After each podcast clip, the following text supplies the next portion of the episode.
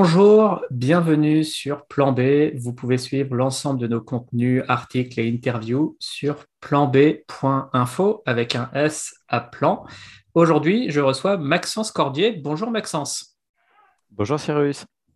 Maxence, tu es ingénieur au CEA et euh, accessoirement euh, contributeur euh, au vaste débat sur les réseaux sociaux sur les questions d'énergie et de climat. Tu es assez suivi. Euh, sur plusieurs réseaux. Félicitations, tu es assez euh, écouté même par euh, l'industrie de l'énergie à ton jeune âge et jugé crédible avec des analyses aussi patientes que pertinentes. Alors merci. Je précise en préambule, par contre, que je, m'exprime en mon nom propre. En fait, toute mon activité de vulgarisation sur les sujets énergétiques et climatiques, sur les réseaux sociaux, dans les médias, etc., est, uniquement en mon nom et n'a rien à voir avec, avec mon employeur. C'est un plaisir de te recevoir et c'était bon de faire cette précision. On va parler aujourd'hui d'énergie, évidemment, des pénuries et de la crise énergétique actuelle en ce qui concerne le gaz et l'électricité et aussi la tension sur le pétrole. Deuxièmement, on va parler de l'avenir énergétique de la France, rebondir un peu sur le rapport RTE euh, et discuter des différentes trajectoires euh, concernant notre avenir électrique.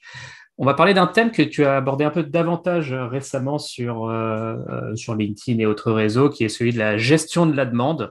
Est-ce qu'on parle décroissance? Est-ce qu'on parle rationnement? Est-ce qu'on parle encadrement et quota enfin, Tu vas nous parler un petit peu du genre de mesures qu'on pourrait faire pour tenir nos engagements climatiques et assurer euh, notre sécurité énergétique.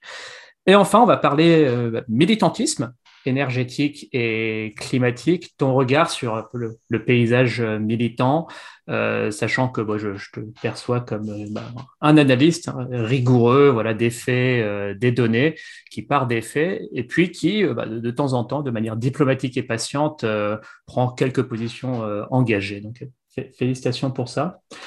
Si on commence par les pénuries actuelles, la crise est un peu difficile à décrypter on, a du mal à y voir clair. Est-ce que c'est structurel ou conjoncturel? Est-ce que c'est la demande post-Covid qui est repartie juste trop vite par rapport à ce qu'on était capable euh, d'anticiper?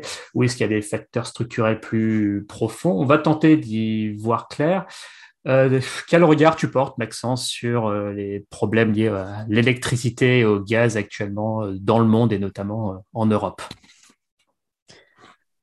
Euh, vaste, question, c'est un, sujet, un sujet extrêmement intéressant. En fait, euh, là, euh, l'Europe en particulier fait face à une, crise énergétique majeure que l'on ressent à la fois sur le gaz et sur l'électricité pour l'instant. Il y a dans cette crise des facteurs conjoncturels et structurels dans les facteurs conjoncturels, il y a la, sortie du Covid avec euh, l'économie mondiale qui, est repartie assez rapidement, donc il y a une certaine inertie aussi dans le, dans, le système gazier. Il y a aussi des, des phénomènes plus structurels et géopolitiques. En fait, l'Union européenne euh, l'Europe euh, est en déclin sur ses extractions de, de gaz. La, Norvège, qui est le deuxième fournisseur de l'Union européenne, est passée par un maximum pour ses extractions de gaz euh, en 2017, depuis, euh, depuis la décline. Donc, c'est le deuxième fournisseur de l'Union européenne derrière la Russie. Les Pays-Bas, qui étaient un fournisseur majeur il y a encore quelques années, est en fin de, en fin de déclin. Donc, l'Union européenne est de plus en plus dépendante de la Russie pour son approvisionnement en gaz, sachant que la Russie, c'est le premier fournisseur de gaz, pétrole et charbon de l'Europe.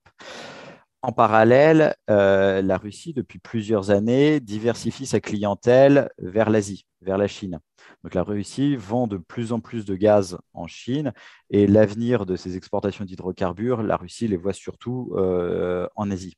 Donc on a la situation actuelle où il y a encore quelques années, il y avait une dépendance réciproque entre l'Europe et la Russie. L'Europe avait besoin des hydrocarbures russes, et notamment du gaz, pour lequel on est vraiment dépendant de la Russie, et euh, la Russie avait besoin de, des devises européennes.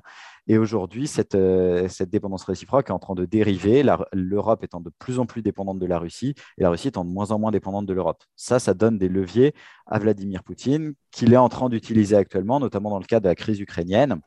Il montre à l'Europe que la situation a changé et qui peut utiliser le, levier du gaz euh, pour, pour, nous faire plier et nous empêcher de, réagir si jamais il devait, il devait envahir l'Ukraine. Alors, la, Russie, c'est quoi? C'est à la moitié de l'approvisionnement gazier de l'Europe, un tiers de l'approvisionnement pétrolier, c'est dans ces eaux-là? J'ai plus en tête, un petit peu moins de la moitié des importations gazières de mémoire, ça devait être euh, une quarantaine, une trentaine ou une quarantaine de pourcents. Et euh, voilà, ressources que lorgne aussi de mm. plus en plus la Chine et l'Asie. Et euh, la Russie qui va peut-être s'acoquiner de plus en plus vers l'Est et mm. qui aurait de moins en moins besoin de nous aussi. Oui, et, et donc Peut-être juste, juste pour finir là-dessus, mmh. l'Europe peut, pourrait euh, acheter du, gaz importé par, euh, par navire aussi, parce que là, je parlais surtout du gaz importé par gazoduc, des tuyaux. Mmh. Mais le problème du gaz euh, liquéfié importé par navire, c'est que les fournisseurs peuvent le vendre à n'importe qui, et notamment à l'Asie, qui paye plus cher son gaz, qui a des besoins quasiment illimités. Et donc, euh, l'Asie draine tout le marché du, GNL, le gaz naturel liquéfié. Donc, l'Europe a beaucoup de mal à, récupérer des, cargaisons de, GNL. Donc, ce n'est pas un problème de, port, euh, de port méthanier. On a, les, on a les infrastructures pour accueillir les navires, mais par contre, euh, il y a une compétition pour avoir ces, navires-là. Et donc, il y a tout ce paysage qui, fait la crise énergétique actuelle. Et, cette situation est amenée à durer. En fait, il y a un certain nombre de pays européens qui ont, défini une politique pro-gaz dans les dix dernières années quand le gaz euh, fossile ne coûtait pas cher en se disant bah, il, coûte pas cher donc il coûtera, euh, il coûtera jamais cher. En fait, on a tendance à penser que la situation instantanée va, va se prolonger à, long terme. Euh, là, il y a vraiment une évolution rapide de la situation et, et il serait temps que les, les, pays en tiennent compte. Et cet envol du prix du gaz a un impact, enfin, se répercute sur le prix de l'électricité. Oui, alors, euh, c'est quoi? C'est le mécanisme de la dernière centrale appelée, entre autres, qui est que le prix de l'électricité en, Europe s'aligne euh, sur une centrale à gaz euh, en Allemagne, entre autres ça? Tout à fait. en fait, on n'appelle pas les unités de production d'électricité au hasard. Euh, il y, a un ordre économique dans lequel on les appelle. Imaginez que vous ayez besoin de produire de l'électricité et vous avez une, euh, éolienne euh, disponible qui ne tourne pas alors qu'il y a du vent et une centrale à charbon disponible qui ne tourne pas. Vous allez appeler en priorité l'éolienne parce que vous n'avez pas besoin d'acheter du charbon ni des droits à, émettre du CO2, ce que vous devez faire aussi pour les centrales à charbon. Donc, le coût variable de l'éolienne est nul. Le coût variable, c'est celui qui dépend de la production. Donc, en pratique, vous appelez d'abord les énergies renouvelables hors hydroélectricité de lac, parce que là, il faut gérer l'eau pour pas vider le lac, euh, évidemment. Donc, toutes les renouvelables. Ensuite, vous appelez le nucléaire. Ensuite, vous appelez le lignite, qui est un charbon brun euh, de mauvaise qualité, mais qui coûte vraiment pas cher. Ensuite, selon le prix du CO2 et le prix du gaz, vous allez appeler soit d'abord le charbon, soit d'abord le gaz. En ce moment, c'est clairement le charbon ensuite vous appelez le gaz, ensuite vous appelez le fuel, et vous vous arrêtez en fait dans cette escalade quand, le, quand la demande euh, est satisfaite. Donc si la demande est faible, on va peut-être s'arrêter à la limite charbon-gaz. Si la demande est très élevée, on va s'arrêter euh, au niveau du fuel. Et ce qui va faire le prix du, du marché, c'est le prix, euh, c'est le coût variable de la dernière capacité appelée. Mmh Or, vu que c'est quasiment toujours une centrale à gaz, si le prix du gaz s'envole, le prix de le, coût variable de production d'une centrale à gaz s'envole, donc le prix de l'électricité s'envole. Donc c'est pour ça que le prix de l'électricité actuellement euh, est très élevé. On en mesure un peu les conséquences déjà sur l'industrie euh, européenne où c'est un petit peu trop tôt? Enfin, il y, a, ici et là, soit des fermetures temporaires d'usines. Je pense à une usine de production de zinc dans, dans le nord qui a fermé euh, au moins 4-5 mois, euh, jusqu'à nouvel ordre, chose comme ça. Euh, en Angleterre, pas mal d'usines qui ont dû temporairement euh, suspendre leur production en raison de l'envolée des, prix du gaz. Mais est-ce qu'on a un panorama un peu précis ou c'est vraiment trop tôt pour en tirer les conséquences de ce qui se passe en ce moment? Alors, à ma connaissance, je n'ai pas de panorama précis de ça, mais effectivement, on voit passer pas mal de, de ralentissement d'usines ou de fermeture d'usines, notamment dans la métallurgie, des usines de zinc, des usines d'aluminium, les usines d'engrais aussi. Et donc ça, ça va avoir des conséquences. Euh, quand vous voulez faire de l'engrais, l'engrais, on le fait à partir d'ammoniac, l'ammoniac, on le fait à partir d'hydrogène, l'hydrogène, on le fait à partir de gaz naturel. Donc, si le prix du gaz s'envole, euh, tous, les, tous les prix s'envolent. Et de fait, là, il y a beaucoup d'usines d'engrais qui tournent soit ralenti, soit se sont arrêtées. Ça aura un impact sur le prix d'engrais, donc un impact sur le prix des céréales. Et là, on touche du doigt une spécificité de, l'énergie. L'énergie, ce n'est pas une, euh, une marchandise comme les autres. S'il y a une pénurie de carottes, ça embêtera quelques personnes, mais euh, fondamentalement, on mange autre chose et puis euh, ça ne va pas poser plus de problèmes que ça. Euh, si on a une pénurie de gaz ou de pétrole, c'est beaucoup plus problématique parce que c'est ça qui alimente la quasi-totalité des usines de façon directe ou indirecte. Et donc, euh, si le prix du gaz et du pétrole augmente, qu'est-ce qui se passe? Bah, euh, ça, augmente tous les coûts de production. Les activités qui étaient, euh, pas tout à fait, qui étaient à la limite de la rentabilité deviennent non rentables, elles s'arrêtent, ça détruit de la demande. Et donc, c'est comme ça que vous avez une adaptation entre l'offre et la, et la demande. Donc, euh, il, est trompeur l'indicateur qui veut que, je, que, le pétrole plus gaz c'est de l'ordre de quelques pourcents du, PIB d'un pays comme la France, donc ça, ça paraît rien. Et donc, euh, mm. bon, si les prix augmentent de 50%, bon, bah, c'est un ou deux petits points de PIB. Bon, on se cotise, entre guillemets, hein, on se cotise, on s'endette de 1% du PIB et c'est reparti.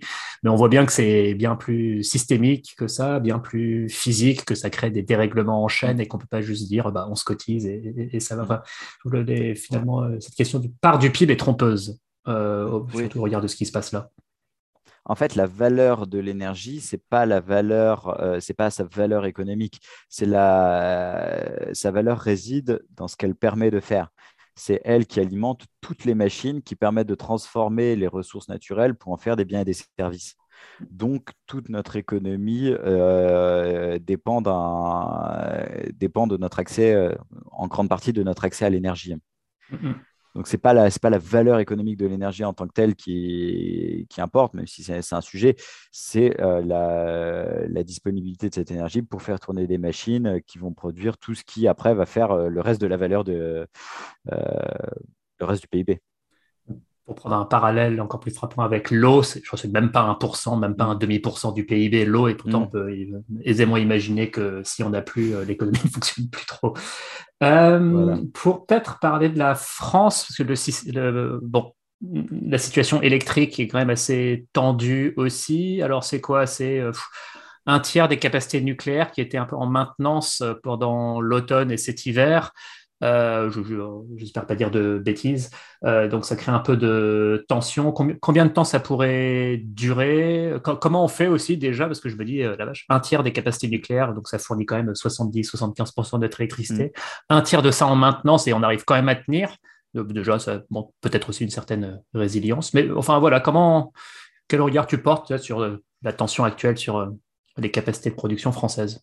Alors, c'est un petit peu moins d'un tiers quand même de, capacité nucléaire arrêtée. En fait, là, si tu as, si tu as plusieurs réacteurs qui sont en, maintenance, c'est parce que les réacteurs atteignent 40 ans. Et en France, toutes les, l'autorité de sûreté nucléaire euh, ne donne des autorisations d'exploitation que pour 10 ans. Donc tous les 10 mhm. ans, il faut faire euh, une revue en profondeur des réacteurs. l'autorité de sûreté peut demander certaines améliorations, certains travaux pour, pour ajouter des, des, dispositifs. En France, les réacteurs doivent justifier d'un niveau de sûreté le plus proche possible de ce qui serait exigible pour un réacteur qui serait construit aujourd'hui. Donc, euh, ça, nécessite de faire tout un tas de travaux, non pas seulement pour maintenir la sûreté, mais pour rapprocher le plus possible le niveau de sûreté de celui d'un réacteur, euh, réacteur neuf. Donc, c'est-à-dire qu'un réacteur, même construit il y a 30 ou 40 ans aujourd'hui, est plus sûr maintenant que quand il a été mis en service, parce qu'on a rajouté tout un tas d'équipements qui, n'étaient pas, qui pas début. Et là, en plus, après, avec le, post-Fukushima, on, a on a renforcé. Euh, avec l'expérience, euh, le retour d'expérience post-Fukushima. Euh, ça. Donc là, pour passer les, 40 ans, euh, ça fait des, arrêts prolongés des, réacteurs. Et donc pendant quelques années, le, parc va avoir une disponibilité plus faible. Mhm. Donc il y a ce premier élément. Deuxième élément, la France a fermé beaucoup de capacités pilotables, sont celles qui sont capables de, répondre à la demande à, mmh. toute heure. Donc, euh, c'est l'hydraulique, le nucléaire et le, parc fossile. Mmh. On a fermé beaucoup de centrales fossiles, charbon et fuel. On a ouvert un petit peu de gaz, mais ça ne compense pas euh, ces dernières années. Donc, en 10 ans, on a fermé à peu près 10 gigawatts de, charbon et fuel, plus mmh. Fessenheim, donc euh, plus 1,8 gigawatts pour Fessenheim. Donc, ça, ça enlève des marges. Aujourd'hui, la France est globalement sans marge. C'est-à-dire que si tout se passe bien, que le parc a la disponibilité qu'on a prévue, que l'hiver n'est pas spécialement froid, euh, mhm. ça passe. Le problème, c'est qu'avec euh, un... quand on prend à l'échelle d'un pays, euh, il y a 56 réacteurs, euh, l'hiver peut être plus ou moins froid. En fait, il y a forcément des aléas qui vont, qui vont se passer. Mhm. Il va forcément y avoir une indisponibilité sur quelques réacteurs parce que bah, voilà, quand on a un parc industriel, il y a, y a, toujours des, des, aléas qui peuvent se passer. Il peut aussi y avoir un hiver qui, qui va être plus ou moins froid. Et donc, quand on n'a pas de marge, le, le système est moins résilient. L'avantage qu'on a eu jusqu'à présent, c'est qu'il y a des grosses surcapacités encore dans, certains pays voisins, notamment l'Allemagne, hmm. qui a développé énormément son parc renouvelable tout en gardant son parc, euh, son parc pilotable. Donc l'Allemagne a fermé du nucléaire, a fermé du charbon, mais a ouvert beaucoup de gaz et de biomasse. Et hmm. donc il reste en gros à une centaine de gigawatts de pilotable. Par contre, dans les années à venir, l'Allemagne va réduire très fortement et rapidement son parc pilotable. Elle veut fermer plus de 20% de ses capacités pilotables d'ici 2023. Hmm. C'est absolument majeur. L'Allemagne est un pays exportateur et stabilisateur en Europe va devenir en l'espace de quelques années euh, importatrice et déstabilisatrice. La Belgique euh, va faire la même chose. La Belgique mhm. euh, tire 50% de son électricité du nucléaire et elle compte en sortir d'ici 2025. Le Royaume-Uni va fermer toutes ses centrales à charbon. il n'en reste pas énormément, mais quand même d'ici 2024 et la plupart de ses centrales nucléaires d'ici 2030 pas mhm. pour des raisons politiques, mais pour des raisons de sûreté, parce qu'eux exploitent un type de réacteur un peu particulier qui vieillit pas très bien. Et donc là, ils sont vraiment euh, au bout de ce qu'ils peuvent faire pour la sûreté. Donc, euh, ce n'est pas une décision politique, c'est vraiment une décision. Le réacteur, euh, ce réacteur-là doit, doit s'arrêter, enfin, ce type de réacteur doit s'arrêter d'ici 2030. L'Espagne va fermer encore des centrales à charbon et prévoit de sortir du nucléaire en 2035. Et l'Italie va fermer aussi quelques centrales à charbon et à fioul. Donc, tous ces pays-là vont réduire leur capacité pilotable en comptant chacun de plus en plus sur leurs voisins. Sauf que leurs voisins vont avoir de moins en moins la capacité de, répondre à ça. Et dans les prochaines années, ça risque d'être particulièrement compliqué au niveau européen. Ok. Donc là, pour tenir cet hiver, par exemple, en, France, voilà, c'est l'hiver, il fait euh, nuit plus tôt, les gens ne sont pas à la plage mais à la maison, ils consomment de l'électricité, et puis il fait froid, etc. Si, on tient cet hiver, en gros, notre lifeline, euh, c'est euh, l'Allemagne et d'autres pays qui, qui, ont encore de la surcapacité. Pendant aussi cette maintenance de notre parc nucléaire, c'est ça qui nous permet de tenir. Oui, enfin cela dit, même sans, la, même sans le grand carénage, euh, donc le grand carénage, ce sont les maintenances prolongées pour, mhm. euh, pour prolonger les réacteurs euh, au-delà de, au -delà de 40 ans la France a fermé beaucoup de capacités pilotables et en parallèle, décarboner notre boucle électrique, je pense qu'on y reviendra plus tard, va mhm. nécessiter plus d'électricité. Mhm. Donc, euh, il va falloir qu'on retrouve des marges. Et retrouver des marges, euh, ça, va, ça va nécessiter de, développer des capacités de production euh, renouvelables et nucléaires. C'est-à-dire qu'on va avoir besoin du nucléaire, développer des flexibilités côté demande, côté stockage aussi, pour euh, pouvoir valoriser l'électricité bas carbone quand elle est disponible pour euh, en consommer moins à d'autres moments et pour pouvoir aussi réduire euh, la, demande pendant les points de demande, notamment à 19h en hiver et le matin en hiver, quand le niveau des demandes d'électricité est le plus élevé. Et, donc, il y, a un gros travail à faire là-dessus pour, pour se redonner des marges. Parce qu'on ne sait pas, en 2023, 2024, il peut y avoir un hiver avec euh, moins de vent ou un hiver où il y aura euh, plusieurs réacteurs à l'arrêt pour une raison X ou Y, ou il peut y avoir des problèmes dans d'autres pays aussi, et donc euh, il faudra leur fournir de l'électricité. Donc hmm. il faut se redonner des marges au niveau européen. avant de creuser davantage l'avenir du mix électrique français, un petit détour, ça en vaut la peine par le pétrole. Mmh. Euh, la situation, là aussi, elle est assez difficile à décrypter. Je lis des analyses qui vont du tout au tout. Entre euh, cette année, on va à l'aise réatteindre euh, le niveau de production de 2018, donc cette histoire de 2018, enfin de pic de pétrole qui serait éventuellement franchi en 2018, ça tient pas la route. Donc des analyses de Platts notamment. Alors, je ne sais pas forcément où est-ce qu'ils vont chercher cette énorme capacité supplémentaire euh, de production de pétrole, parce que là, bah, pour reprendre euh, l'exemple de rien que ce mois-ci, la production de l'OPEP euh, est encore bien en dessous de ce qui était imaginé. il se murmure assez fortement de la bouche même de la Russie qu'ils auraient franchi leur pic de production. enfin voilà, beaucoup de sources éventuelles d'accroissement de, la production qui ne tiennent pas forcément leurs promesses. Donc je me dis, ce surcroît de production, mais il va venir d'où? Bon, euh, à voir. Euh, là aussi, alors il y a tension croissante sur euh, l'approvisionnement pétrolier, sur euh, le prix du carburant. Est-ce que, à ton avis, c'est plutôt temporaire et puis voilà, un chèque inflation et la tempête passe, ou est-ce que ça risque d'être plus structurel? Là aussi, je pense que ça va être plus structurel. et quand je dis je pense, en fait, c'est quand même la tendance qui se dessine et qui est assez largement partagée. Hum, les découvertes de pétrole conventionnel sont euh, le pétrole conventionnel, c'est le pétrole qui est piégé dans une roche suffisamment poreuse pour pouvoir euh, circuler euh, librement. Donc, quand on, quand fort du fait de la pression interne du gisement, le pétrole remonte. C'est la quasi-totalité du pétrole qui est extrait jusque dans les années 2000. Les découvertes sont passées par un pic dans les années 60, sont inférieures aux extractions depuis les années 80 et euh, ont passé leur euh, et les extractions sont donc passées par leur maximum dans les années 2000. C'est-à-dire que vu que depuis les années 80, on découvre chaque année moins de pétrole qu'on en extrait, bah c'est comme Là, on est sur euh, un taux de remplacement de même pas 15%, je pense, quelque chose comme ça. Oui, non, c'est très faible. Euh, donc dans les années 2000, après, il y a les, pétroles non conventionnels, les pétroles euh, de réservoirs compacts américains et les sables bitumineux canadiens qui ont permis de remettre une pièce dans la machine.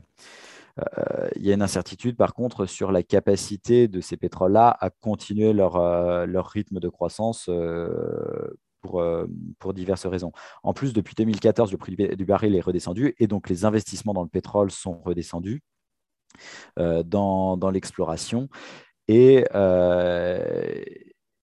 l'industrie du pétrole, c'est une industrie au temps long. C'est comme l'industrie minière, c'est-à-dire que entre le moment où on va euh, lancer des chantiers d'exploration et le moment où on va extraire du, pétrole, il va facilement se passer 10 ou 15 ans, tant qu'on trouve du pétrole et puis ensuite qu'on mette les infrastructures pour aller le chercher. Mmh Donc, euh, c'est quelque chose où les, les investissements euh, ont un impact, euh, euh, longtemps après. Un déficit d'investissement se matérialise longtemps après, un surinvestissement se matérialise longtemps après.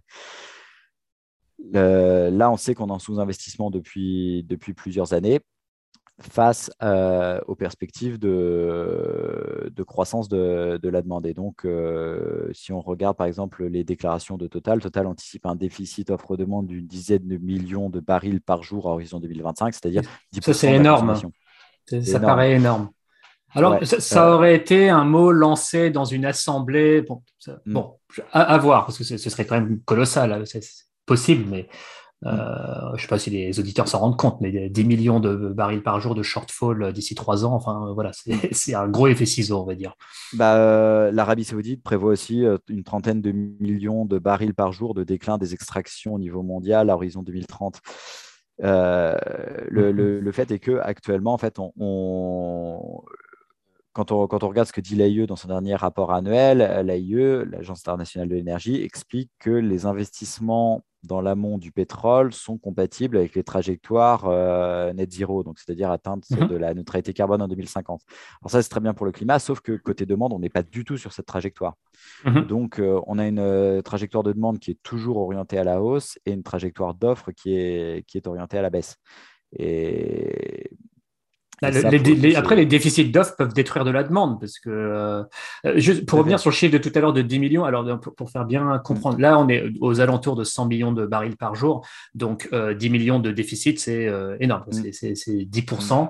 Mm. sachant que les tensions actuelles qu'on observe, c'est à peine quelques millions de déficits. C'est même pas, enfin, c'est mm. donc faut, faut, imaginer. On parle des tensions actuelles multipliées par, enfin, par un, un, nombre important. Euh, est-ce que ce qui c'est plutôt de la volatilité à laquelle il faudrait s'attendre, c'est-à-dire des tensions sur l'offre bah, détruisent de la demande, euh, les prix euh, rebaissent, pardon, les, en quel sens ça va, mais en tout cas détruisent de la demande, bah, appauvrissent des gens, donc et puis incitent aussi à quand même trouver des alternatives. Et donc, on dessert après la, la, tension et ça repart un petit peu jusqu'au prochain choc. Enfin, Est-ce que c'est des années de volatilité comme ça auxquelles il faudrait s'attendre c'est difficile de prédire exactement ce qui va se passer, mais je pense que ça, peut ressembler à ça. En fait, l'offre et la demande sont très liées dans le, pétrole. Si, euh, si l'offre diminue, le prix augmente, la demande, demande diminue et, euh, vice-versa. Donc, euh, oui, il faut s'attendre à des, probablement à des prix plus élevés et à des prix fluctuants, mais, savoir exactement comment ça va se matérialiser, à partir de quand exactement. Euh, c'est difficile à dire. Hein. C'est d'autant plus difficile à dire qu'il s'agit d'une industrie particulièrement opaque. Les mmh. données euh, sur, les, sur les réserves pétrolières euh, sont, ne sont pas publiques. Donc, il y a un certain nombre de, pays qui ne communiquent pas du tout là-dessus. Ce que fait l'industrie pétrolière, c'est qu'elle paye des cabinets de conseil mmh. d'intelligence, économique qui, qui reconstruisent ces, ces données-là à partir de, de données de renseignement, d'évaluation externe, etc. Donc, les trois principaux cabinets, ça va être euh, IHS Markit, Wood Mackenzie et Ristat. Euh, ce sont des bases de données qui coûtent extrêmement cher, que l'industrie pétrolière achète. Donc l'industrie pétrolière a ce type de données. Par contre, les gouvernements, notamment des pays consommateurs, euh, sont complètement coupés de, ces données. Si on reprend un peu l'histoire du pétrole, euh, en France, dans à la fin du, la deuxième moitié du XXe siècle, euh, on va dire depuis, depuis les guerres mondiales jusque dans les années 80-90, c'était un marché qui n'était pas mondialisé vous preniez Alpha Aquitaine, par exemple, extrayer son pétrole à différents endroits, importer son pétrole jusqu'à ses raffineries, raffiner son pétrole, transporter ses carburants jusqu'à ses stations-service et les vendre à ses clients.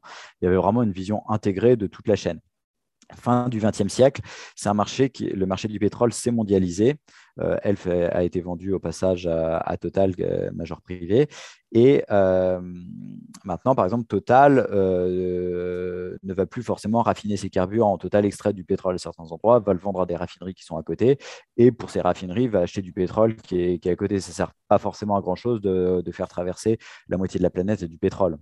Donc, vous avez des systèmes de swap comme ça. Mmh. Et, et de fait, on a complètement perdu la vision sur, euh, sur l'amont. La France actuellement a une position de consommateur aveugle dans un marché mondialisé. C'est-à-dire que le gouvernement s'assure d'avoir suffisamment de ports pétroliers, de raffineries, de stocks stratégiques répartis sur le territoire pour pouvoir faire face à une grève ou un attentat ou quelque chose comme ça, d'avoir suffisamment de stations-service pour qu'il n'y ait pas une région où il soit impossible de faire le plein. Par contre, la prospective moyen-long terme côté offre-demande au niveau mondial à 10, 20, 30 ans, ça, euh, il n'y a, plus du tout d'études à, ce niveau. Et ça se voit quand on regarde la programmation pluriannuelle de l'énergie, qui est la feuille de route euh, énergétique du gouvernement. Le gouvernement s'interroge sur les risques de pénurie pour l'uranium, ce qui est une bonne question à se poser. Euh, et d'ailleurs, le gouvernement conclut qu'il n'y a, a, pas de problème à ce niveau-là. Par contre, elle ne se pose pas la question pour le pétrole et pour le gaz. Incroyable. C'est pas mentionné en fait. Les seuls euh, risques de pénurie qui sont, qui sont évoqués, c'est s'il n'y a pas de, s'il y avait un problème sur les stocks stratégiques ou les stations-service. Donc en gros, euh, vraiment une, pénurie locale et ponctuelle euh, en France parce que on, a mal géré notre truc. Mais une tension structurelle au niveau mondial n'est pas envisagée. Parce que, et ça, c'est parce que le, marché de, l'uranium est encore un marché qui est moins, qui est moins mondialisé, sur lequel on a, on, a plus une vue intégrée, alors que sur le pétrole, on n'a plus du tout cette, vision-là. Il me semble, si on a vaguement quand même une ligne euh, stratégique, ce serait au moins de maintenir les taxes sur les carburants euh, élevées. Donc c'est pour ça, entre autres pour ça qu'on refuse de les rebaisser, outre le fait que ça ferait euh, des pertes de recettes pour l'État, la justification étant que ça nous re-rendrait euh, dépendants au pétrole, une ressource sur laquelle on est peu euh, souverain. Donc je me dis au moins il y a ce cap-là qui est euh, maintenu. Sachant que si on desserrait cette taxe-là, enfin voilà, demanderait augmenterait vite et on se re-rendrait potentiellement vulnérable à long terme, mais, bien avant. Quoi. Mm. De mon point de vue, il ne faut pas attendre une sortie du pétrole des taxes, euh, mhm. parce que c'est vraiment le, pire moyen de, euh, de décarboner. Par contre, euh, il ne faut pas baisser le niveau actuel des taxes, parce qu'effectivement, ce serait une incitation à consommer plus de pétrole. Et en plus, on a besoin de cet argent-là pour préparer l'après-pétrole. Mhm. préparer l'après-pétrole, ça va être investir dans pas mal d'infrastructures, de, de transport en commun, de, de vélos, dans des évolutions de l'urbanisme, dans, dans, des plans d'aide à l'équipement, dans des, euh, des primes à la casse, on peut imaginer tout un tas de choses, et pour ça, il faut des moyens. Donc, euh, il ne faut pas desserrer, la, pression sur les taxes, quitte, si besoin est, à faire des systèmes type chèque énergie pour compenser pour les foyers les plus modestes l'envol du, du, prix du pétrole. Mais l'avantage, si on garde un niveau de taxe élevé et qu'on compense pour les foyers qui en ont le plus besoin, c'est que s'ils arrivent à faire des économies sur le pétrole, bah, c'est quand même un, gain qu'ils pourront faire. Ça, ça maintient quand même l'incitation à moins consommer de pétrole. Tandis que si on baisse les, taxes sur le pétrole, il n'y a pas cette, euh, incitation. Mmh, mmh, mmh. Par contre, je, veux bien citer là-dessus, euh, il ne faut pas, pour sortir du pétrole, euh, compter sur une augmentation des taxes, parce que ça, c'est anti-redistributif. Et, bah ça tape sur les pauvres et c'est un dollar pour les riches. et puis bon, on a bien vu ce que c'est en 2018. bref, on est un peu au bout de ce truc-là quelqu'un qui, gagne le SMIC et qui habite en province et qui doit faire 20 ou 30 km tous les jours pour, euh, pour aller travailler, qui ne peut pas changer sa voiture, euh, est complètement piégé. S'il ne peut pas payer son carburant, bah, il ne peut pas aller au travail. Donc, euh, c'est vraiment de la précarité sans, solution. Donc, mieux vaut jouer sur l'offre de véhicules neufs, par exemple, via des mesures mmh. réglementaires, mmh. ce qui est beaucoup plus efficace et moins, moins liberticide. On, en reparlera un petit peu hein, sur les, mesures de, on va dire, de gestion de la demande et de euh, gestion des quantités consommées. Euh, si on passe, tu as fait déjà un clin d'œil dessus, mais sur euh, le rapport RTE, l'avenir électrique de la France, mm. déjà, comment est-ce que tu as vécu la réception du rapport par le, on va dire, les milieux euh, sur les réseaux sociaux qui s'intéressent à l'énergie. Moi, j'avoue, j'espérais un petit peu que ça mette fin à certains débats type euh, café du commerce en me disant, bon, bah voilà, quand même, les experts euh, ont fait des calculs quand même assez savants et je le dis sans ironie, le travail qui a été fait est quand même assez pointu. ils arrivent avec ces différentes trajectoires, ils arrivent avec des, feuilles de route, ils mettent bien en lumière les incertitudes qu'il y a sur chacune des trajectoires et donnent un peu un horizon sur, bah, dans cinq ans, on, on saura davantage sur telle incertitude, dans dix ans, on en saura davantage sur comment se passent les chantiers EPR, etc. Donc on pourra aviser. Donc, euh, et puis euh, ça n'a pas eu tout à fait la réception que euh, j'espérais. Il y a eu encore un peu de foire d'empoigne voilà, pro-nucléaire contre pro-renouvelable, anti-nucléaire contre anti-renouvelable. Alors que pour moi, les enjeux, c'était pas tellement est-ce que le nucléaire c'est mieux que le renouvelable, c'est comment on fait pour sortir des énergies fossiles et comment on fait pour que nos enfants aient encore assez d'électricité pour vivre dignement? Donc bon, j'ai été un peu déçu que les débats ne portent pas tant là-dessus. néanmoins, parmi les gens qui c'est d'être un peu raisonnable. Euh, ça, j'ai trouvé que c'était quand même une énorme contribution et un cap euh, parce qu'on en manque. Hein. tu disais tout à l'heure, on, est un peu à l'aveugle sur le pétrole. Ça, quelque part, c'était rassurant que des gens euh, planchent sur notre avenir à, long terme et imaginent des voies pour s'en sortir. Oui. alors tout d'abord, je tiens vraiment à saluer le travail qui a été réalisé par les équipes de RTE parce que c'est probablement l'étude la plus complète, aboutie et, intéressante réalisée sur, euh, sur ce sujet en France. Donc c'est vraiment un travail euh, absolument phénoménal qu'ils ont, qu'ils ont réalisé avec plusieurs, euh, plusieurs scénarios euh, de demande, un scénario de réindustrialisation profonde, une trajectoire de référence, un scénario de sobriété, euh, quatre autres scénarios de demande si on n'arrive pas à isoler suffisamment les bâtiments, si on a besoin de plus d'électricité, de moins d'électricité, de, plus de gaz bas carbone. Enfin, il y a vraiment plusieurs scénarios côté demande, plusieurs scénarios côté offre aussi. Et ça permet de, de tirer un certain nombre de, de conclusions fortes et robustes, à mon sens, qui, euh, qui, qui, permettent d'éclairer significativement le, le débat. L'une d'entre elles, euh, c'est que quels que soient les trajectoires, quels que soient les scénarios en fait euh, présentés par RTE, ce sont des trajectoires qui vont être très difficiles à suivre. Si on prend le scénario avec le plus de nucléaire, il va quand même falloir faire multiplier le parc éolien à terre par 2,5. Il va falloir développer beaucoup l'éolien en mer, euh, faire de mémoire x7 ou 8 sur le, sur le solaire photovoltaïque, euh, de trouver 13 gigawatts de pilotage de la demande, euh, donc, sans compter l'isolation des bâtiments. Donc, même sur le scénario. C'est-à-dire 13 gigawatts de pilotage de la demande, c'est-à-dire se rendre capable de déplacer de la demande mm. à, hauteur de 13 gigawatts quand, on en a besoin. Ça me paraît colossal. Ouais. Et donc, Enfin, euh, juste 13 gigawatts, c'est de l'ordre d'un quart de notre parc nucléaire actuel. enfin, c'est pour donner, euh, donc être capable de gérer cette quantité-là de demande. Quoi. Euh, mm. Voilà, c'est pour donner un, un ordre d'idée aux gens qui Tout à fait, tu as, raison d'illustrer ça. et moi, je pense que l'une des choses que montre ce, rapport, c'est la difficulté qu'on va avoir à suivre tous les scénarios et il faut en avoir conscience et essayer de se redonner des marges. C'est-à-dire que, pour le dire de façon un peu amusante, si on veut réussir à décarboner, il faut probablement, sur les renouvelables, euh, essayer de suivre les trajectoires des scénarios 100% renouvelables et sur le nucléaire, suivre la trajectoire du scénario avec le plus de nucléaire en même temps. C'est parce que vu qu'on n'y arrivera probablement pas, il faut vraiment euh, maximiser ce qu'on cherche et se redonner des marges aussi. Euh, si on,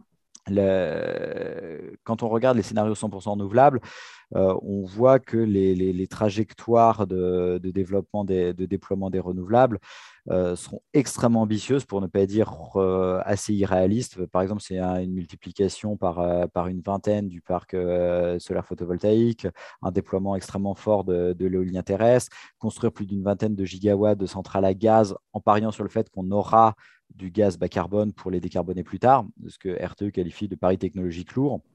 Donc, euh, je pense que aussi l'une des conclusions de ce rapport, c'est que si vraiment on le souhaite, euh, sur le papier, du moins, on peut se passer d'une énergie bas carbone. Donc la RTE a regardé des scénarios sans nucléaire. Je pense qu'ils auraient aussi pu regarder un scénario sans euh, solaire ou sans éolien en mer ou sans éolien à terre. Si hmm. vraiment, pour une raison X ou Y, on avait envie de jouer à ce jeu-là, sur le papier, euh, on peut, on peut l'envisager. Par contre, c'est un jeu extrêmement risqué et qui réduit encore des marges euh, qu'on n'a déjà pas si on, si on accepte toutes les solutions. Ensuite, cette étude montre vraiment l'urgence d'agir. Euh, là, il va falloir construire des capacités absolument massives dans les 30 ans à venir parce que, un, il, va falloir remplacer le parc électrique mmh. actuel, nucléaire, renouvelable et en partie fossile. Euh, donc les centrales fossiles, les remplacer par autre chose, évidemment. Euh, en parallèle, il va falloir euh, changer certaines habitudes de consommation, développer la flexibilité de la demande, construire des stations de turbinage, de transfert d'énergie par pompage pour stocker, etc. Donc ce sont des investissements massifs, majeurs, qu'il qui faut engager dès à présent. J'ai eu même beaucoup d'interprétations semblables aux tiennes, dans le sens où les, six scénarios sont tous très compliqués, sont semés d'embûches. On manque d'informations. Euh, enfin, c'est normal, il y a des incertitudes sur l'avenir, il y a des incertitudes techniques, etc. Des solutions techniques, il n'y en a pas mille. Enfin, pour vraiment produire en masse, en gros, c'est nucléaire, solaire et éolien. Et voilà, ne se priver que d'une seule, alors qu'il n'y en a pas mille, c'est, ma foi, risqué. Donc, pour ceux qui veulent précipiter une sortie du nucléaire ou inversement décréter un moratoire sur les renouvelables, c'est quand même, euh, effectivement, c'est une bonne formule, c'est un, jeu dangereux.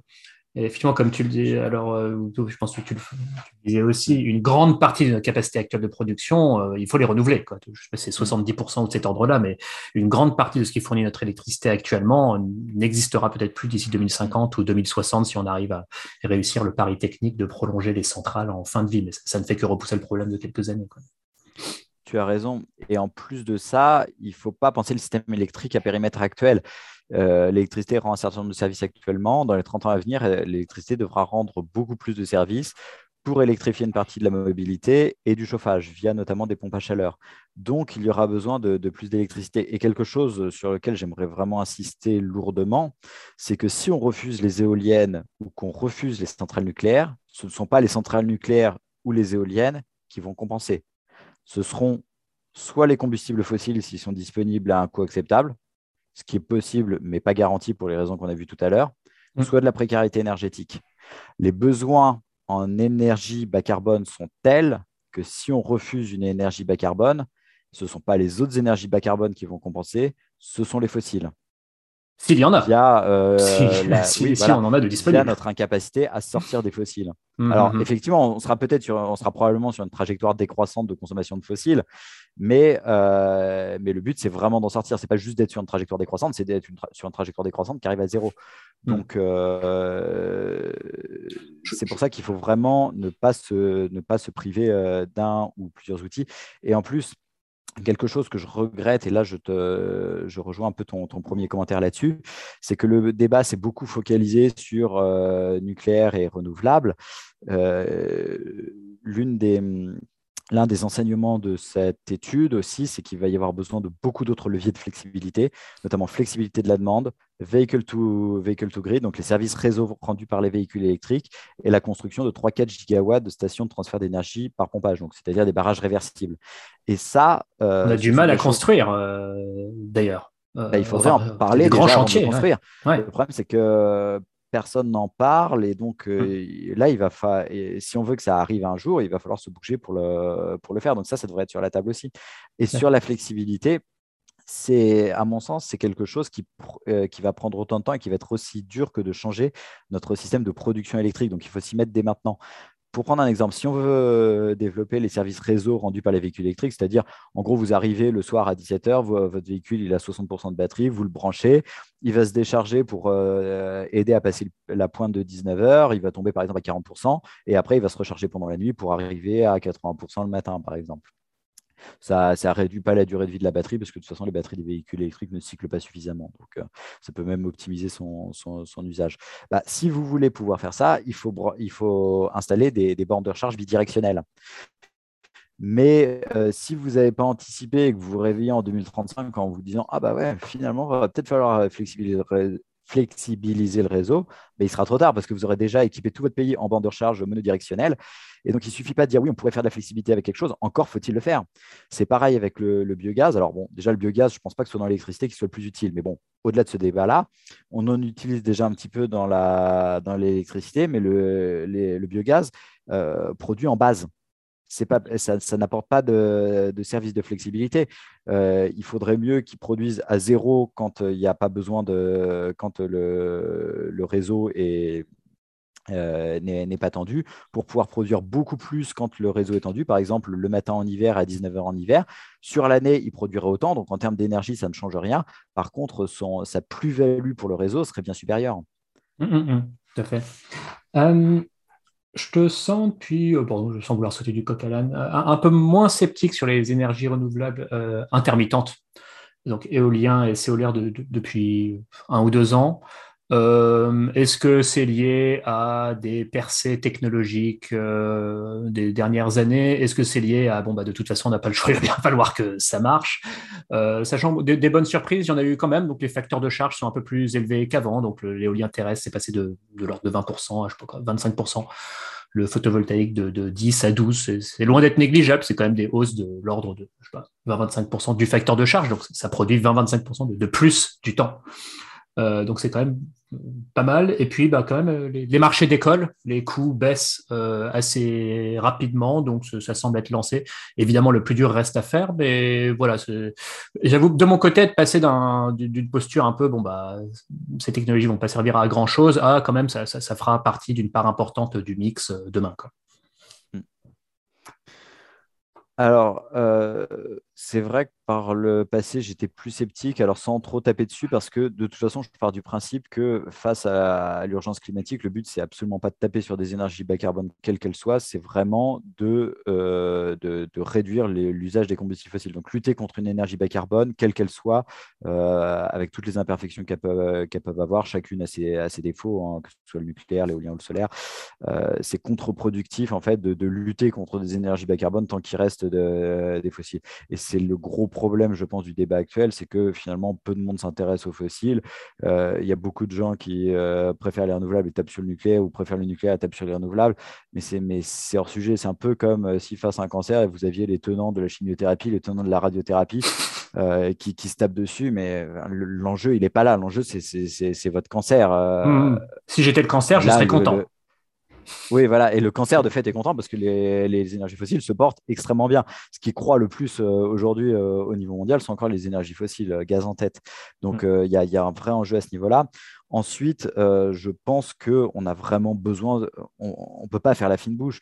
Effectivement, l'éolien et le solaire posent des, difficultés qu'il ne faut absolument pas sous-estimer euh, en termes d'intermittence de, la production, mais on en a besoin. On n'a pas tant d'alternatives que ça en termes euh, d'énergie bas carbone et il va falloir toutes les développer beaucoup plus rapidement euh, et, on, va avoir besoin de, on va avoir besoin de tout ça. Mmh. Sans compter qu'il y a aussi des questions de, cinétique. les capacités industrielles ne sont pas illimitées, que ce soit en France ou au niveau mondial. Et donc, il faut jouer aussi avec, avec ça, s'appuyer sur plusieurs filières industrielles. Ça permet aussi d'aller plus vite dans le, dans, dans, le déploiement de capacités bas carbone. Si vous attendiez tout, je ne sais pas moi, de la filière éolienne ou de la, filière nucléaire, bah, ça veut dire que l'industrie éolienne ou nucléaire devrait, euh, devrait tout fournir et ce n'est pas possible en fait. Donc il faut, faut, s'appuyer sur plusieurs filières industrielles et, euh, et, en plus, selon les pays, il va y avoir des, des énergies qui seront, euh, qui, seront, qui seront plus ou moins pertinentes et donc il va falloir aussi toutes, toutes les développer. Passons aux questions de gestion de la demande. Euh, dit autrement, et tu t'en parles assez ouvertement, et je te félicite quand même pour ce courage-là, de parler de, sobriété, d'évolution de nos modes de vie, euh, de contraintes sur les consommations. Alors, euh, j'ai vu un contact en commun que nous avons sans, le nommer qui t'a traité carrément de fasciste, ou du moins. Bon. la question, Maxence, donc, es-tu un fasciste? J'espère pas. non, mais voilà. Est-ce que tu peux peut-être préciser ta, pensée, un peu ce que, ce que tu proposes en la matière? En fait, euh, actuellement, 80% de l'énergie utilisée au niveau mondial sont des combustibles fossiles. En France, c'est encore 60%. Donc, euh, le débat se focalise énormément sur le nucléaire en France. C'est 18% de notre énergie finale. C'est 75% du quart que représente l'électricité, donc 18% de l'énergie finale. Et en plus, la moitié de l'empreinte carbone de la France, c'est-à-dire des gaz à effet de serre émis dans le monde pour servir la consommation française l'est à l'étranger. C'est-à-dire qu'une euh, grosse partie de ce qu'on consomme, de ce qu'on achète, de l'ordinateur sur lequel je suis en train de, te répondre là, euh, ça a été produit à l'étranger, essentiellement avec des combustibles fossiles.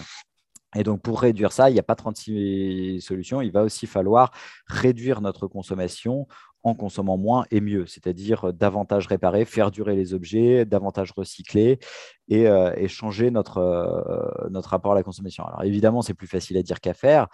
Euh, je pense aussi qu'il ne faut pas forcément voir ça comme une contrainte, mais aussi comme un moyen de préserver sa liberté. Il y a une image de, de l'astrophysicien et philosophe Aurélien Barraud que j'aime beaucoup, qui, euh, donc, euh, lui, dit quand on, empêche un enfant de casser son jouet, euh, certes, ça représente une contrainte à court terme, mais c'est aussi préserver sa liberté de jouer plus tard avec.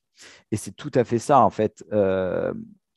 faire preuve de sobriété dans la mobilité en réduisant la consommation ou les émissions de CO2, ce qui revient exactement au même, des véhicules neufs mis sur le marché, c'est-à-dire faire des véhicules plus légers, moins puissants, en gros des 4 euh, se diriger vers, euh, vers des, des 4 avec des motorisations modernes c'est un moyen de préserver la mobilité. Alors certes, ça nécessite de faire des concessions sur le confort des véhicules, leur puissance, le nombre de gadgets, mais c'est aussi ça qui permettra de profiter le plus longtemps possible euh, d'une mobilité à laquelle on est habitué. Et vu que les gens ne se passeront pas du jour au lendemain de, la mobilité à laquelle ils sont habitués, c'est essentiel de tailler de façon volontaire en priorité dans ce qui est annexe pour ne pas devoir le faire via de la pauvreté face à une, face à une contrainte, notamment sur le pétrole. Parce qu'il y a trois moyens d'économiser de l'énergie. La sobriété, euh, on va commencer par l'efficacité. L'efficacité, c'est l'ingénieur qui fait bien son boulot. Donc, euh, vous avez une voiture, même puissance, même, euh, même masse, exactement les mêmes performances, elle consomme moins parce que le moteur est plus efficace. Donc, typiquement, un moteur d'aujourd'hui est plus efficace qu'un moteur d'il y a 50 ans. Là, vous ne faites aucun effort. la sobriété, mais ça, c'est l'efficacité est limitée parce qu'au bout d'un moment, vous vous rapprochez des rendements théoriques et donc les premiers gains sont faciles à obtenir et plus ça plus c'est difficile et au bout d'un moment vous patinez et aujourd'hui par exemple dans la motorisation euh, à part en passant sur de l'électrique on n'a plus vraiment de gains la mmh. sobriété vous faites euh, des concessions pour euh, moins consommer d'énergie ou de matière ou émettre de CO2. Typiquement, vous ne prenez pas l'avion, vous prenez le train à la place, vous faites du covoiturage plutôt que rouler tout seul, vous prenez le transport en commun ou le, vélo plutôt que, votre voiture, etc. Et le troisième, c'est la pauvreté. Face à une contrainte, euh, vous n'avez plus les moyens de consommer autant d'énergie, c'est de la précarité énergétique ou la pauvreté.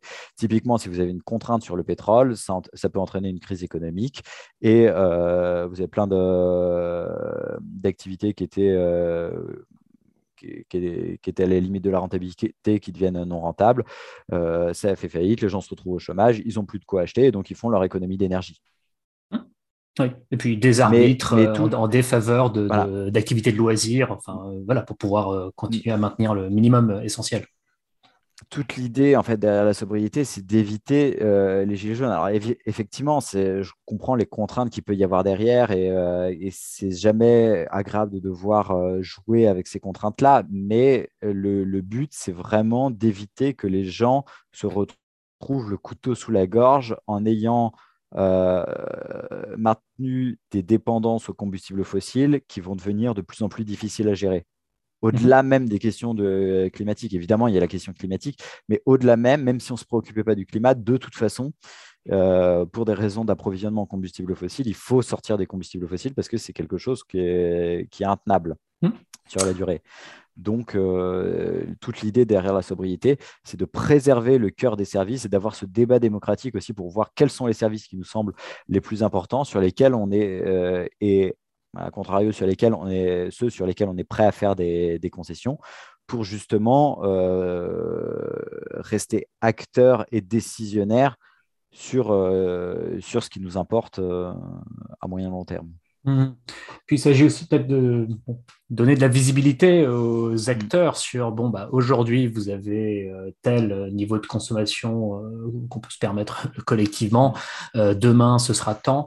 J'en vois des exemples hein, de ça, de fixer un horizon et une trajectoire plus ou moins à long terme et avec des jalons. un, exemple, c'est, euh, je sais pas, c'est une directive ou quoi. Bon, en tout cas, l'orientation de l'Union européenne de sortir, euh, enfin, d'interdire finalement les ventes de véhicules thermiques à horizon 2035, il me semble.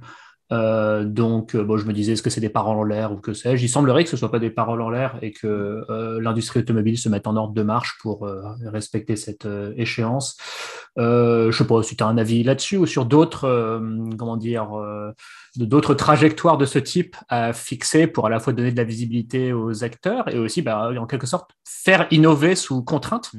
Puisque la contrainte fait innover, alors qu'elle soit subie ou, voulue, mais pour prendre un exemple subi, ben, mm. le choc pétrolier des années 70, c'est ce qui a par exemple permis euh, d'accélérer le programme nucléaire euh, français euh, et aussi finalement de réduire notre dépendance au, au pétrole. Donc on a vu que dans l'urgence, on a fait de grandes choses aussi.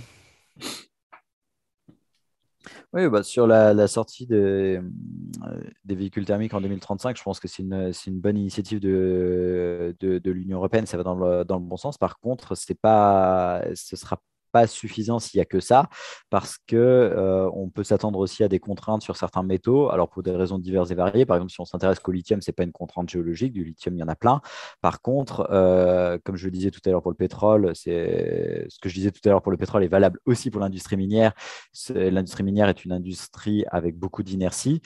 Or, les investissements dans l'amont de l'extraction du lithium sont aujourd'hui euh, insuffisants par rapport aux perspectives de demande. Donc, euh, plus on va faire des gros véhicules électriques, euh, plus on va tirer là-dessus et plus on risque de ne pas avoir suffisamment de lithium en fin de décennie du fait de sous-investissement dans l'amont par, rapport à, par rapport à la demande. Donc, il ne s'agit pas uniquement de remplacer des gros véhicules thermiques par des gros véhicules électriques. Il va falloir en parallèle réduire la masse et la puissance des véhicules et développer toutes les, toutes les offres de mobilité alternatives pour réduire le rôle que les véhicules individuels jouent dans la mobilité. Hmm. Alors, il ne s'agit pas de dire aux gens qui habitent à la campagne, euh, loin de tous les services publics, qu'ils vont devoir abandonner leur véhicule. Euh, je tiens à être euh, clair là-dessus. on peut aussi réfléchir, faire les choses de façon un peu intelligente. Donc, ne soyons pas caricaturaux. là, quand je, quand, quand je parle de réduire le rôle de la voiture, c'est notamment en ville où il y, a, y a quand même beaucoup de grosses villes où on peut imaginer des systèmes de transport en commun qui des fois existent, des fois sont perfectibles, pour réduire ces, besoins-là. On peut penser à des systèmes de véhicules partagés, on peut penser aussi à l'amélioration des intermodalités dans les gares, qui restent euh, fortement perfectibles à l'heure actuelle. Par exemple, vous voulez aller euh, quelque part en train, bah souvent dans, dans, la gare, euh, notamment dans les petites et moyennes gares, vous ne pouvez pas toujours louer des véhicules. Quand vous pouvez les louer, le loueur n'est pas toujours ouvert, donc il faudrait que ce soit ouvert euh, à minima euh, tous les jours euh, du premier au dernier train. pareil pour des vélos, des locations de vélos en gare. Vraiment développer ces intermodalités pour réduire le besoin pour la population de posséder un véhicule particulier. Et c'est ça aussi qui permettra aux gens qui ont vraiment besoin d'un véhicule particulier de pouvoir en avoir à horizon 10, 15, 20 ans. Mmh. Je reviens sur cette question, le poids des voitures. J'ai un petit peu regardé ça. Bon, il y, a un malus poids mais que sur les véhicules thermiques et pas électriques. Euh, et encore, ce, malus, euh, il est à partir d'un seuil de poids qui est assez élevé. Il est euh, à, ces niveaux-là de poids, on a affaire à une clientèle pour qui le malus, c'est potentiellement une piqûre de moustique. Donc, bon, je, ne suis pas sûr de ce que ça va changer. Qui plus est, effectivement, tu fais bien de le signaler, ça, le véhicule électrique lourd, ça pose souci. Je savais pas que c'était dans ces proportions-là, mais avec un entre guillemets tank électrique, on pourrait faire deux, trois véhicules mm. électriques légers avec les métaux que ça consomme. Et en effet, on a un problème de robinet en ce qui concerne les métaux critiques, donc euh, pas tellement de problème de réservoir, mais un problème d'accroissement du débit du robinet. Concrètement, euh, bah, c'est ce que tu disais, ouvrir plus de mines, euh, accélérer le rythme d'extraction, cobalt, lithium, nickel et compagnie. Effectivement, ça n'a pas l'air géré, donc on va peut-être relaisser des ménages plutôt fortunés à acheter des tanks électriques, et c'est plutôt là aussi que les constructeurs se font des marges. Et éventuellement euh, priver des ménages plus modestes d'avoir des véhicules électriques euh, légers. voilà. Tu, soulignes quelque chose d'assez important. En fait, le problème des politiques climatiques, c'est que on aimerait bien avoir leurs impacts climatiques sans avoir leurs impacts économiques. et c'est pour ça que quand on regarde dans le détail, bien souvent, les politiques climatiques sont paramétré de manière à n'avoir quasiment aucun impact, donc à la fois sur l'économie et sur le climat. Euh, pour prendre quelques exemples, le super malus qui a été annoncé il y a quelques années, donc euh, sous le gouvernement actuel, sur les, véhicules les, plus émetteurs, le super malus à 20 000 euros, touche moins de 1% des véhicules. Et en fait, ce sont des véhicules de grand luxe. Donc, euh, si vous achetez une Rolls à 200 000 euros, bon, le super malus à 20 000 euros, même si ça touchait ce pourcentage de véhicules, ça ne changerait pas grand-chose. Et en plus, ça, n'aura même pas forcément d'effet dissuasif vu la valeur de ces véhicules. C'est pareil pour la taxe sur les billets d'avion prévue par la loi d'orientation des mobilités, euh, donc, euh, qui va de mémoire de 0,5 euros à 18 euros, si je me souviens bien, pour les billets internationaux en classe business un billet à plusieurs centaines d'euros, euh, voire plus d'un millier d'euros, si vous rajoutez 18 euros de, de taxes, ça n'a strictement aucun effet dissuasif. Donc, en fait, le taxi pour aller de l'aéroport jusqu'à l'hôtel, c'est même pas ce prix-là. Donc, euh, ouais, on navigue toujours dans, cette, dans, dans ce paradoxe où on dit qu'on agit pour le climat, mais vu qu'on ne veut surtout pas contraindre le trafic aérien, on ne veut surtout pas contraindre les ventes de véhicules, mais finalement, on paramètre les, les mesures pour qu'elles n'aient aucun effet. Mais de fait, elles n'ont aucun effet. Donc, hmm on n'avance pas. Euh, et ça, c'est, à mon sens, ça vient aussi du tabou qu'on a à, à penser le fait qu'il va falloir faire évoluer un certain nombre d'industries et notre, notre rapport à la consommation. Oui, les véhicules lourds, euh, c'est un marché qui va devoir décroître. Mhm. il faut le mettre sur la table, il faut l'accepter et il faut l'anticiper mhm. et accompagner ça fait le pont avec le dernier point que je voulais évoquer en termes de militantisme, parce que je, je, euh, te sens d'ailleurs un petit peu remonté là tout à coup, là, en disant bah, de fait, ça n'a aucun effet puisqu'on paramètre les mesures climatiques pour qu'elles n'aient aucun effet. Donc euh, déjà, je te félicite en général pour ta patience dans tes postes, beaucoup de pédagogie, alors que la situation s'aggrave, je t'avais euh, gentiment taquiné, mais c'était en hommage dans un poste en disant la, la situation s'aggrave de 3-4% par an, Maxence gagne en pertinence de 7-8% par an et il ne perd patience que de 0,5% par an. Donc euh, bravo. Mais c'est vrai qu'il y, a ces petits moments où on sent que voilà, là, tu commences quand même euh, à, bouillonner de l'intérieur. Euh, écoute, non, tu as une démarche très analytique, voilà, très factuelle, prudente aussi, et de temps en temps quand même engagée, une fois qu'on a, que tu as établi ton, ton, analyse. Quel regard tu portes en général euh, sur le paysage euh, militant euh, qui, nous entoure en matière énergétique et climatique? C'est une, question, une question complexe. En fait, les sujets énergétiques, climatiques et écologiques en général, ce sont des sujets qui sont particulièrement complexes et systémiques, sur lesquels il est absolument impératif de se renseigner avant de proposer quoi que ce soit ou de militer, parce que sinon, on peut facilement proposer des, défendre des, mesures qui sont au mieux inefficaces, au pire contre-productives. Et c'est vraiment l'un des problèmes que je vois dans le, paysage euh, militant actuel, c'est que notamment sur les grosses ONG historiques, il n'y a pas cet effort de, compréhension des systèmes, il n'y a pas cette approche systémique et il y a des, il y a des approches encore, euh, encore idéologiques. Sans même parler du sujet du nucléaire, si on s'intéresse uniquement au, pétrole, par exemple, euh, tu as plein de grosses ONG que, que je ne citerai pas qui, qui focalisent leur combat sur, euh, sur Total, militer contre Total, etc. Effectivement, il y a des choses à reprocher à Total, mais euh, déjà, ça ne va pas faire, forcément faire réagir Total. Et même, admettons que ça fasse réagir Total, que Total dise, bon, d'accord, on arrête d'extraire du pétrole. Ils vont se faire bouffer par les autres pétroliers, mais... Mettons que les autres admettons, dans ce admettons que les autres suivent. Bah, dans ce cas-là, euh, ça va faire une grosse pénurie pétrolière. Euh, les gens qui ont encore besoin de pétrole n'en auront pas suffisamment. On va les retrouver dans la rue, ça va faire des gilets jaunes. On perd complètement l'adhésion à la transition énergétique. Donc, un, on a créé de la misère, on a perdu l'adhésion à la transition énergétique. On a tout perdu. C'est.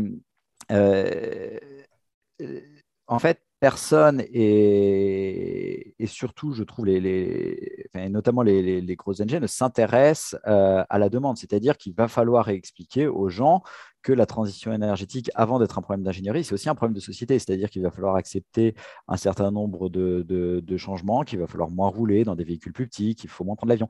Et en fait, c'est toujours facile d'attaquer Total, d'attaquer euh, Monsanto, d'attaquer Engie, d'attaquer EDF, etc. Euh, c'est facile. Et je comprends pourquoi ces ONG le font. Euh, leurs militants, souvent, sont des gens qui sont sincèrement préoccupés, qui veulent aussi se, rassurer en se disant qu'ils font quelque chose. Attaquer une grosse entreprise, ça permet de se dire, bon, voilà, le problème, finalement, c'est pas forcément moi, c'est la grosse entreprise euh, qui pourrait faire différemment. Donc, je l'ai poussé pour faire différemment.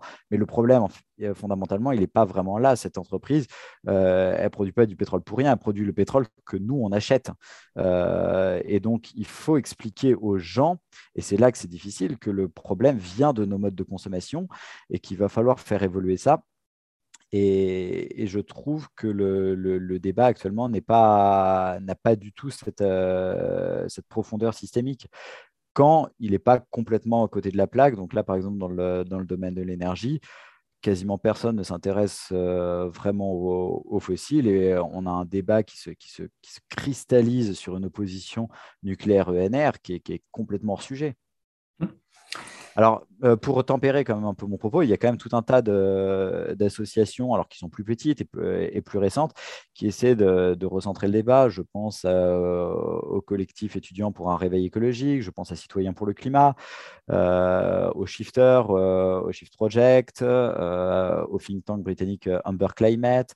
Donc, il y a un certain nombre d'associations comme ça qui, qui essaie vraiment de, mettre les mains dans le cambouis, de comprendre mmh. le système et de proposer des choses, alors qu'on soit d'accord avec, euh, avec ce qu'ils proposent ou non, mais qui au moins ont cette volonté de comprendre avant de militer. Mmh. Et bon, sans euh, voir. Euh, pardon, vas-y, vas-y. Pour citer Yves Bréchet, avec qui tu avais signé un article, être concerné ne suffit pas à être compétent. Et donc, euh, c'est pas parce qu'on a peur de quelque chose qu'il faut agir avant de comprendre ce quelque chose, parce que c'est comme ça qu'on peut faire des bêtises. Mmh. Sans vouloir te mettre mal à l'aise, la, ZAD de Notre-Dame-des-Landes et les actions de zadistes euh, qui, euh, qui se rapprochent le plus, on va dire, de l'action directe de nos jours. Est-ce que tu as une position là-dessus ou est-ce que tu sors ton joker? Alors, sur l'action de Notre-Dame-des-Landes en particulier, euh, je ne connais pas l'état de la, ZAD et ça, c'est un sujet que je n'ai pas suivi de, près. Par contre, euh, la création d'un aéroport dans le contexte actuel, euh, oui, c'est une, aberration à la fois climatique, mais là, ça revient à ce qu'on disait tout à l'heure, c'est-à-dire que tout le monde est prêt à invoquer le climat. Il suffit de regarder les, candidats à, la présidentielle, tout le monde invoque le climat. aucun, programme n'est ne serait-ce qu'un minimum cohérent avec l'urgence climatique. C'est exactement la même chose. Et c'est aussi incohérent avec euh, la situation énergétique. C'est comme euh, la, création d'un.